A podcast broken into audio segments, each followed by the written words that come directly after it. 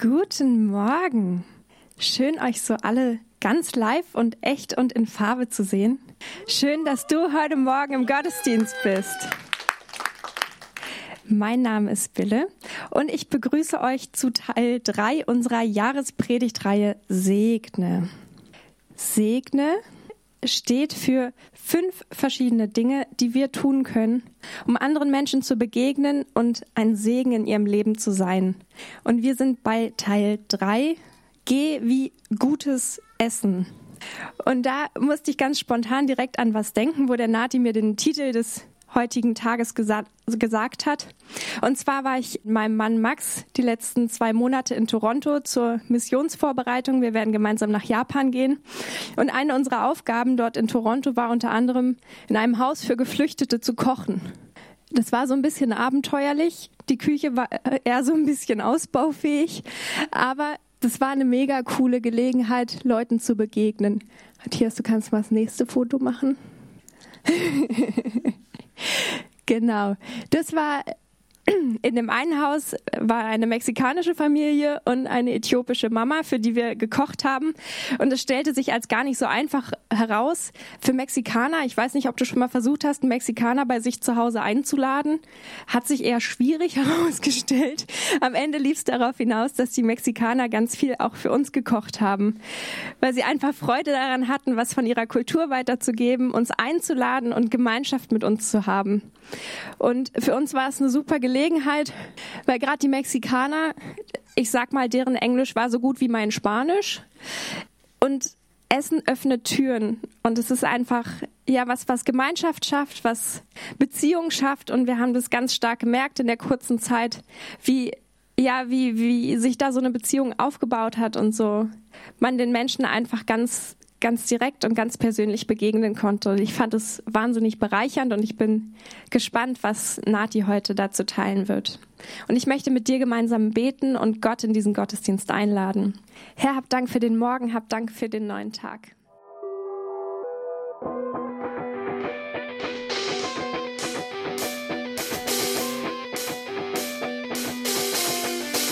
Party on.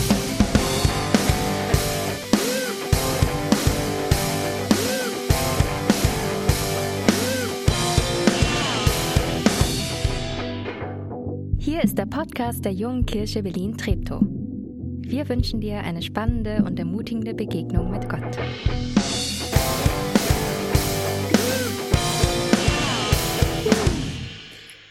Einen wunderschönen guten Morgen von mir. Ich bin Nathanael und ich habe hier heute Morgen wieder ungeahnte Freiheiten. Ich kann wieder von hier nach da laufen und kein Kameramann, der nervös wird. Ah, was macht er jetzt? Genau, schön, dass du heute Morgen mit hier bist. Und ich muss auch niemanden im Livestream begrüßen. Das ist ganz ungewohnt. Also seht's mir nach, wenn ich ab und zu in die nicht vorhandene Kamera schaue oder so. Eine renommierte große amerikanische Zeitschrift hat mal ihre Leserinnen und Leser gefragt oder nach dem Satz gefragt, sie sollen noch mal den Satz einsenden, den sie am liebsten hören am meisten brauchen und am tröstlichsten fanden? Also was ist so ein Satz, den ihr am meisten braucht, am liebsten hört und den ihr am tröstlichsten findet? Und dann gab es tausende, abertausende Zuschriften und die Redakteure haben das ausgewertet. Und man muss es vielleicht auch dazu sagen, es ist natürlich keine Zeitschrift in, in Ostdeutschland. Vielleicht wäre das Ergebnis etwas anders ausgefallen. Trotzdem war es total spannend. Auf Platz eins der Sätze, die man am liebsten hört und am meisten braucht und am tröstlichen findet. Ich weiß nicht, was, was dein innerer Impuls ist. Satz Nummer eins ist, ich liebe dich. Wow, oder? Schön. Ähm, ja, wer hört es nicht gerne? Wer hört diesen Satz nicht gerne? Ähm, wer braucht ihn nicht? Satz Nummer zwei, ich vergebe dir. Das war der Satz, der auf Platz zwei gerankt war. Ich liebe dich. Zweitens, ich vergebe dir. Und dann kam Satz drei, also der Satz auf Platz drei der hat die Redakteure irritiert. Und der Satz heißt, das Essen ist fertig. Und ich habe das in, in einem Buch von, von ähm, Thomas Schöding gelesen, der darauf aufmerksam macht, warum Ruhe unsere Rettung ist. Kleiner Buchtipp für dich, Thomas Schöding, warum Ruhe unsere Rettung ist. Und er geht diesem Gedanken nach. Und ich glaube, was total schön ist, dass hier was zusammenkommt, was im ersten Moment, so, finde den Fehler, so, der, der Satz passt nicht rein. Vielleicht passt er doch sehr gut rein. Ich möchte heute in der Predigt dem Gedanken nachgehen, warum das Essen ist fertig, beziehungsweise warum wir an einem Tisch zusammenkommen und gemeinsam essen, sehr wohl auch etwas mit den ersten beiden Punkten, ich liebe dich und ich vergebe dir, zu tun hat. Übrigens sind die beiden Sätze, die Gott auch am liebsten spricht zu seinen Menschen, ich liebe dich und ich vergebe dir. Die Leitidee für den, für den, für den Gottesdienst heute, für diese Predigt ist, wenn du deinen Nächsten segnen willst, das ist immer die Idee von unserer Jahrespredigtreihe, wie können wir unserem Nächsten segnen, wie können wir unserem Nächsten Gutes tun, wie können wir sie mit Gott, mit Jesus in Verbindung bringen. Wenn du deinen Nächsten segnen willst, ermutigt Jesus dich zusammen mit ihm, mit ihr zu essen. Und die These dahinter, wir übersehen oftmals die Bedeutung des Essens, vor allem wenn es darum geht, mit jemandem zu essen. Wir leben in einer spannenden Gesellschaft, in einer spannenden Zeit, wo Essen manchmal, zumindest mein Eindruck, Nahrungsaufnahme, so das muss halt auch irgendwie sein, wo schiebe ich das noch zwischen rein? Und wir haben die Bedeutung, und ich will da gleich ein bisschen drauf eingehen, die es heute in anderer Kultur noch viel, viel stärker gibt, verlernen und vielleicht auch verloren, welche Kraft darin steckt, mit jemandem, mit jemand anderem zu essen. Dabei aktiv zuzuhören in Verbindung mit gutem Essen kann aus einer oberflächlichen Bekanntschaft schnell eine wachsende Freundschaft werden lassen. Jesus, von dem, dem wir ja so ein bisschen nachgehen in dieser Segnereihe und sagen, hey, was können wir von Jesus lernen? Wie hat er Menschen Gutes getan? Wie hat er Menschen gesegnet? Wie hat er Menschen zurück in die Beziehung zu Gott gebracht. Jesus war ein Meister im gemeinsamen Essen. Schon allein im Lukas-Evangelium, einer der Biografien im Neuen Testament, zehn Geschichten, wo Jesus mit Leuten isst und mit ihnen, sich mit ihnen unterhält, ins Gespräch kommt. Essen spielt für Jesus eine unglaublich wichtige Rolle in der Erfüllung seiner Mission, nämlich Menschen zurück zu Gott zu lieben, Menschen zurück zu Gott zu bringen. Jesus macht klar, es ist nicht so sehr meine Predigt, die ist wichtig, aber es ist das, was ich tue, damit die Botschaft ankommt. Und er hat mit Menschen gegessen. Das ist total spannend. Ganz am Anfang das erste Wunder, über das man in der im, in der, im Neuen Testament oder über, über das Leben von Jesus liest, das erste Wunder ist die Hochzeit zu Kana, wo Jesus aus Wasser Wein macht. Hey, ein Fest, bei dem Essen und Trinken im Mittelpunkt steht. Dann eines seiner bekanntesten Wunder war die Speisung der 5000 Taufen, 5000 auf einem Berg in einer ganz irgendwo abgelegenen Gegend. Jesus macht Menschen satt und begegnet ihnen in dieser Essensgemeinschaft. Kurz vor seiner Kreuzigung, vor seinem Tod, versammelt er seine zwölf Jünger und isst mit ihnen, hält mit ihnen ein gemeinsames Abendessen. Und nach seiner Auferstehung ist das Erste, was er macht mit seinen Jüngern, er geht mit ihnen lecker frühstücken am Strand.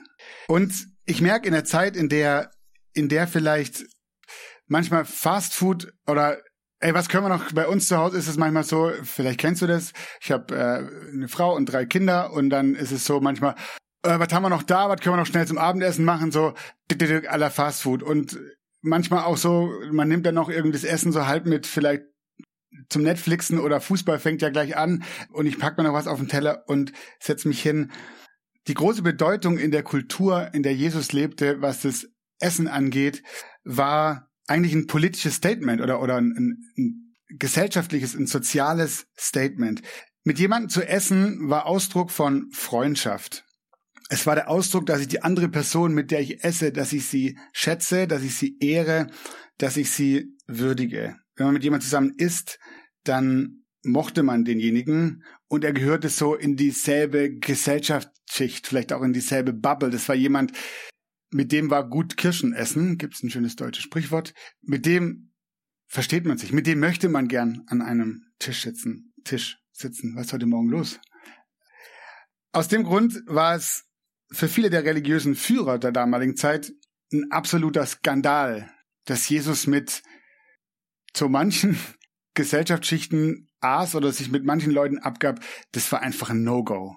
Du kannst nicht mit jemandem essen, du kannst nicht mit, also müsst ihr auch vorstellen, Essen war nicht nur so Messer, Gabel, Topf und jeder holt sein Ding, sondern da hat man gemeinsam in eine Schüssel gegriffen und mit den Leuten, das, Jesus, das geht überhaupt nicht. Also wenn du wirklich ein Rabbi bist, ein Lehrer, ein jüdischer Lehrer, wenn, wenn du was von dir hältst, dann, dann tust du das nicht. Mit Menschen zu essen, die nicht zu den Guten, nicht zu uns gehören.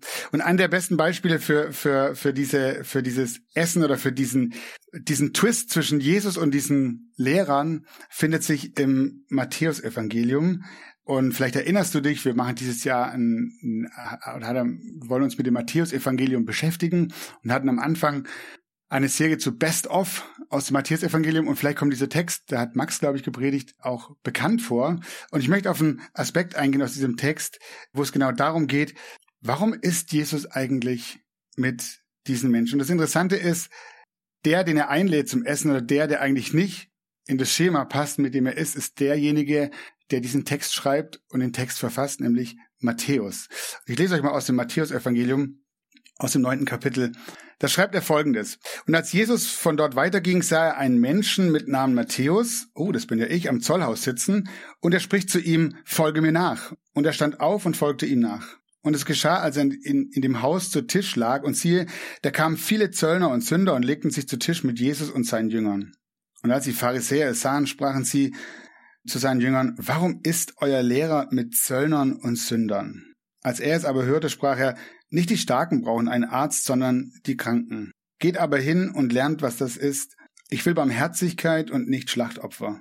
Denn ich bin nicht gekommen, Gerechte zu rufen, sondern Sünder. Ähm, wie schon gesagt, und vielleicht erinnerst du dich, ich weiß nicht, ob Max es damals auch gesagt hat, bestimmt, Zöllner das waren Kollaborateure mit den Römern und das war für Juden No-Go. Das waren ähm, Hochstapler, Verräter, die haben auch in ihre eigene Tasche gewirtschaftet. Mit Verrätern, mit Leuten, die so handeln, isst man nicht gemeinsam. Und Jesus tut es und er isst mit diesen Menschen. Sünder, das war so ein Sammelbegriff für alle, die eben nicht in dieses Schema passen, gesetzeswidrig, die gesetzeswidrig lebten, die nicht religiös waren, Jesus ließ davon nicht beeindrucken und ich stelle mir das so vor, äh, Jesus sitzt da in dieser Runde und die Pharisäer gucken so von außen zum Fenster rein und Jesus hat einen Mund voll und so ein Hähnchenschlägel in der Hand und die, die gucken da rein und sagen, was macht eigentlich, was macht euer Rabbi? Und Jesus sagt, also, ich muss mal, ich muss mal sagen, nicht, nicht, nicht die Gesunden brauchen einen Arzt, sondern die Kranken. Und Jesus hat sich nicht entschuldigt, sondern er hat sich in dieser Runde richtig wohlgefühlt bei diesen Menschen. Nicht die Starken brauchen einen Arzt, sondern die Kranken. Und dann sagt er weiter, wobei eine Stelle aus dem Alten Testament, also die, die Schrift, die, die, die Jungs, die da draußen standen und sich beschwert haben, hoch und runter kannten, in- und auswendig kannten, zitiert er, geht aber hin und lernt, was das ist. Ich will Barmherzigkeit und nicht Schlachtopfer. Die Pharisäer waren bekannt dafür, eben diese Textstelle zu kennen. Und wenn es um, um das Auswendiglernen von Schriftstellen und die Ausübung religiöser Rituale und Opfer ging, da waren die die absoluten Profis. Aber die Armen und Randgruppen, die missachten sie, sagen, mit denen können wir keine Gemeinschaft haben. Und Jesus erklärt ihnen, ihr wisst, was Gott sagt, ich will Barmherzigkeit und nicht Schlachtopfer, aber ihr versteht nicht, was es wirklich bedeutet. Und wenn ihr es versteht, dann habt ihr es bisher verpasst, danach zu leben. Matthäus, Markus, Lukas, Johannes die vier Evangelisten, die vier, die vier, die eine Biografie über Jesus schreiben im Neuen Testament, denen war es immer wieder wichtig festzuhalten, wie Jesus diese religiösen Führer wegen ihrer kritischen Haltung zurechtwies. Bei einer anderen Gelegenheit, da hat er mal Folgendes gesagt, der Sohn des Menschen, also Jesus, ist nicht gekommen, der Menschensohn ist gekommen, der da isst und trinkt, und ihr sagt, siehe, ein Fresser und Weinsäufer, ein Freund von Zöllnern und Sündern. Und klar, wir wissen, Jesus war kein Fresser und er war kein Säufer. Aber weil er regelmäßig mit diesen Menschen abhing, das war für diese Leute ein Dorn in ihren Augen. Und das konnten sie nicht sehen, das wollten sie nicht, es hat nicht in ihr Weltbild gepasst. Und Jesus kommt in die Welt und er möchte Menschen segnen. Er möchte ihnen sagen, erstens, ich liebe dich. Er möchte ihnen sagen, Gott liebt dich. Das zweite, was er ihnen sagen möchte, ist, Gott vergibt dir. Es gibt einen Weg zurück zu Gott, du kannst Gott mit Gott in Beziehung kommen. Er sagt später, ich bin dieser Weg. Glaubt mir, vertraut mir. Und das dritte, was er sagt, ist, Essen ist fertig. Und dann geht er zu den Menschen und isst mit ihnen. Und wisst ihr warum? Weil die ersten beiden Sätze schön klingen. Ich liebe dich und ich vergebe dir. Aber erst an dem Punkt wird sichtbar, dass er es ernst meint und dass diese beiden ersten Sätze mit Inhalt gefüllt werden ich will mit dir in Beziehung stehen. Ich will mit dir Gemeinschaft. Ich, ich will mit dir essen. Ihr seid meine Freunde. Ihr seid mir wichtig. Und alle, die das gesehen haben, jeder, der Jesus mit den Zöllnern und Sündern essen sah, wusste, also wenn er mit denen isst, dann bin ich auch gemeint. Dann gilt dieses, du bist geliebt und dir ist vergeben, dann gilt es auch mir. Jesus zeigt, was es bedeutet, andere zu segnen und sie zu lieben. Und er tut das, indem er mit ihnen zusammen isst und mit ihnen Zeit verbringt. Und wir haben gesagt, wir wollen diese, diese Segne-Predigtreihe eine ganz, eine ganz praktische Reihe werden lassen, damit du auch irgendwie sagst, okay, was mache ich jetzt damit? Ich habe dir heute Morgen drei Ausreden mitgebracht, die ich von mir aus meinem Leben kenne, wenn es darum geht, hey, mal wieder jemand zum Essen einzuladen, weil ich merke, wenn es dann darum geht, dann okay, jetzt wird's praktisch. Lad doch mal wieder jemand zum Essen ein. Ja, coole Idee, aber ich merke, bei mir regt sich immer der Widerstand. Und deswegen will ich euch so drei Ausreden, die ich kenne, mitgeben. Und vielleicht kennst du die auch und wir schaffen es heute, da drüber zu springen. Und am Ende sagst du, wow, vielleicht lade ich mal wieder jemanden zum Essen ein. Ausrede Nummer eins, die ich kenne, ich habe nicht gern andere Menschen bei mir zu Hause. Und nicht, dass ich nicht andere Menschen mag, das ist damit gar nicht in erster Linie gemeint, sondern ganz ehrlich, ich bin nicht so ein wirklich guter Koch okay, jetzt wo ich verheiratet bin und so, da ist es schon besser, weil meine Frau, die kann kochen. Aber das war früher so, oh, jemand einladen, was macht man denn dann? Oder vielleicht sagst du auch, oh, bei uns zu Hause, bei mir zu Hause, ist nicht so ein richtig guter Ort, um jemanden einzuladen. Also ich habe nicht mal einen Tisch oder so, oder, oder bei mir ist jetzt immer un, also, weil ich halt für Chaos geschaffen bin und darin mich am besten zurechtfinde. Ich möchte niemanden einladen. Das, das Coole ist, Du musst gar niemanden zu dir einladen und du musst auch gar nicht gut kochen können. Das ist völlig in Ordnung. Du kannst auch was Leckeres bestellen, zum Beispiel. Ist ja heute kein Problem. Oder du kannst irgendwo hingehen. Du kannst dich auch bei jemandem einladen, vielleicht funktioniert es auch. Oder ihr geht gemeinsam irgendwo hin und nehmt was Leckeres zum Essen mit. Ich glaube, viel wichtiger als das was und wo ist es, mit wem du isst. Und es wäre so schade, eine gute Begegnung beim Essen zu verpassen, weil ich denke, ich kriege das nicht auf die Reihe, Essen zu machen oder weil ich keinen Ort habe, wo ich jemand einladen kann. Also völlig in Ordnung, dann geht doch irgendwie, lad doch jemand ein, irgendwo hin. Ausrede Nummer zwei, ich weiß überhaupt nicht, was ich sagen soll. Also die Idee von dieser Reihe ist, ähm, wir haben gestartet mit, also dieses Segne ist ja so schön, das erste S steht für Starte mit Gebet.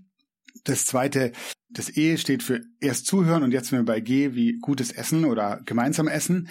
Und das erste war, starte mit Gebet und die, die Einladung, vielleicht Herausforderungen an dich, fang doch mal an, namentlich und regelmäßig für Menschen zu beten. Und mir geht's dann so, dass ich irgendwann merke, oh, ich will die Menschen auch kennenlernen. Vielleicht sind es meine Nachbarn, wo ich sage, hey, ich möchte für die beten, ich möchte, dass die Jesus kennenlernen, ich wünsche mir, dass sie sich wohlfühlen in ihrem Leben und so. Und vielleicht hast du auch angefangen, für eins, zwei, drei, vier Leute zu beten. Und jetzt kommt so, ich würde dir mal gerne einladen, ich würde die Person vielleicht auch gerne näher kennenlernen.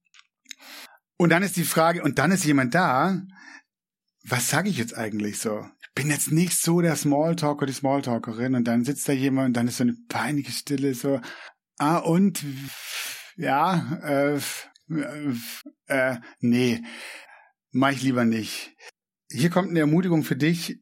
Gemeinsam zu essen gibt dir die absolut geniale Möglichkeit, dem anderen zuzuhören. Hm, ja, wirklich. Also das, was wir an Stelle zwei ja schon hatten, äh, erst zuhören, lad jemand ein und dann kannst du dich darin üben, zuzuhören. Und um gut zuzuhören, ist es manchmal hilfreich, eine gute Frage zu stellen, hm? weil sonst sagt der andere vielleicht auch nichts. Und ich habe dir ein paar gute Fragen mitgebracht. Wenn du willst, musst du die jetzt mitschreiben. Ich habe es extra nicht hier dran gemacht, weil ähm, das macht ihr alle einen Screenshot und vergesst die wieder. Wer schreibt, der bleibt. Wo bist du aufgewachsen? Finde ich ist eine super, eine super Frage. Wo kommst du her? Warum bist du eigentlich in Berlin? Ach, du bist hier geboren. Ja, hört man ja. Oder hört man, dass du hier nicht geboren bist? Erzähl mal, wo kommst du her? Was machst du beruflich? Finde ich immer eine spannende Frage. Wie verbringst du deine Freizeit am liebsten? Was sind deine Träume für die Zukunft? Hey, wenn du wenn du doch mal irgendetwas machen könntest, mal egal, ab unabhängig von Geld, irgendwas, was ist so ein Lebenstraum, den du noch hast? Oder vielleicht ist jemand in einer Beziehung oder du hast ein Paar eingeladen, kannst fragen, wo habt ihr euch kennengelernt? Überleg dir am Anfang eine gute Frage, die dich wirklich interessiert über den anderen, über die andere und dann frag doch einfach. Und vertrau doch Gott bei dem Abenteuer, dass aus so einer Begegnung, aus so einem Essen etwas Großes entsteht. Also, ich weiß nicht, was ich sagen soll. Hör einfach zu. Und das dritte, die dritte Ausrede, ich habe einfach keine Zeit, Nathanael. Das ist einfach so. Ich würde das schon gern machen, aber mein Alltag ist schon voll. Und dann habe ich noch eine Familie und so. Oder auch nicht, oder einen stressigen Job. Ich wüsste gar nicht, wann ich das tun kann. Und die, die, die Lösung ist eigentlich ziemlich einfach, weil es schafft ja keiner von uns, ohne zu essen, durch den Tag zu kommen. Also vielleicht ein oder zwei, aber dann wird schwierig. Ähm, das heißt, essen wirst du eh, oder? Wenn du, wie ich, so dreimal am Tag isst, dann sind es 21 Mahlzeiten der Woche. Wenn du nur zweimal isst, dann sind es halt 14.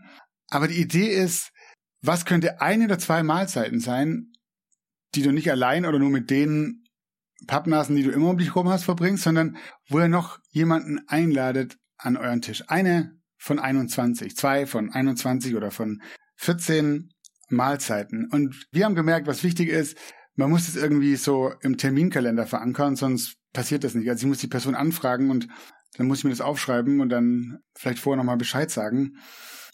Stell dir eine Welt vor, in der Menschen zusammensitzen, essen, reden, einander zuhören und Beziehungen aufbauen. Ich glaube, dass Gott das in Erfüllung gehen sehen möchte. Und ich möchte euch am Ende von meinem Highlight der letzten Woche erzählen, nämlich von unserem letzte Woche angekündigten äh, Gebetsdinner letzten Dienstag erzählen. Und ich hatte hohe Erwartungen an diesen Abend irgendwie. Ich dachte, das wird bestimmt richtig cool. Aber meine Erwartungen wurden bei weitem übertroffen. Gebetsabend ist ja manchmal so, oh, da geht man hin und ist so ein bisschen vielleicht auch, ja, es war immer gut und so, aber der Abend, der war nicht nur gut, der Abend, der war grandios. Was wir gemacht haben, ist, wir hatten erstmal ein unglaubliches Buffet. Jeder hat was mitgebracht und es war krass. Es gab so viel zu essen und so leckeres Essen. Wir haben uns erstmal die Bäuche vollgehauen und dann haben wir uns gegenseitig zugehört. Immer einer, einer aus der Runde hat erzählt, für wen er gerade betet. Wer, welche Person in seinem Leben gerade einfach wichtig ist. Und dann haben wir das gemeinsam gemacht. In der Runde haben wir für diese Person gebetet. Und dann hat der Nächste erzählt und wir haben zugehört. Und wir haben für den Menschen gebetet. Und es war so ein intensiver, so ein schöner Abend, weil wir zusammen saßen, gemeinsam gegessen haben. Und ich habe es vorhin hier in der Mitarbeiterrunde schon gesagt, ich, ich kann mich an kein Abendessen erinnern in den letzten zehn Jahren, wo ich so viel gelacht habe, äh, wie an dem Abend. Wir hatten so einen Spaß zusammen. Und es war aber nicht nur lustig, sondern es war unglaublich tief, weil wir gemerkt haben, das, was uns verbindet an diesem Abend, ist nicht nur unser Glaube, das Vertrauen in den Gott und alle an einer ganz unterschiedlichen, stehen an einer ganz unterschiedlichen Stelle, sondern dass wir mit diesem Gott reden können und dass wir mit ihm über die Menschen reden können, die uns am Herzen liegen. Deswegen ist meine Idee am Ende, du musst es auch gar nicht alleine machen. Und du sagst, oh, zu jemand einladen und so mit dem, voll blöd. Wir ermutigen immer jeden, der hier ist, such dir eine Kleingruppe, wirst ähm, an der Infobar unten auch noch einen Flyer für die aktuellen äh, Kleingruppen finden. Geh in eine Kleingruppe, da hast du Zeit, mit Leuten wöchentlich dich zu treffen. Und dann die Ermutigung für euch als Kleingruppe, macht doch ab und zu mal eine kleine Party oder ein Fest oder feiert zusammen und ladet einfach noch andere Leute ein.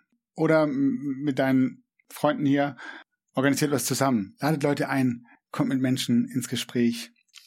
Überleg konkret, wo du in deiner kommenden Woche oder ihr als Kleingruppe, als Freunde ein bis zwei Mahlzeiten mit Menschen vielleicht sogar von deiner Gebetsliste verbringen könnt und trag's ein. Und ich verspreche dir, es wird einen Unterschied machen in deinem Leben und im Leben der Menschen, die du einlädst.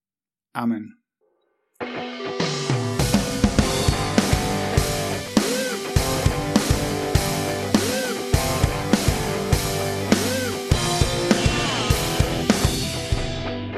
Schön, dass du diesmal dabei warst. Wenn du mehr über den Glauben erfahren möchtest, dann schreib uns gerne an info@jkb-treptow.de oder besuch uns einfach persönlich. Alle Infos findest du unter jkb-treptow.de. Wir wünschen dir eine gesegnete Woche.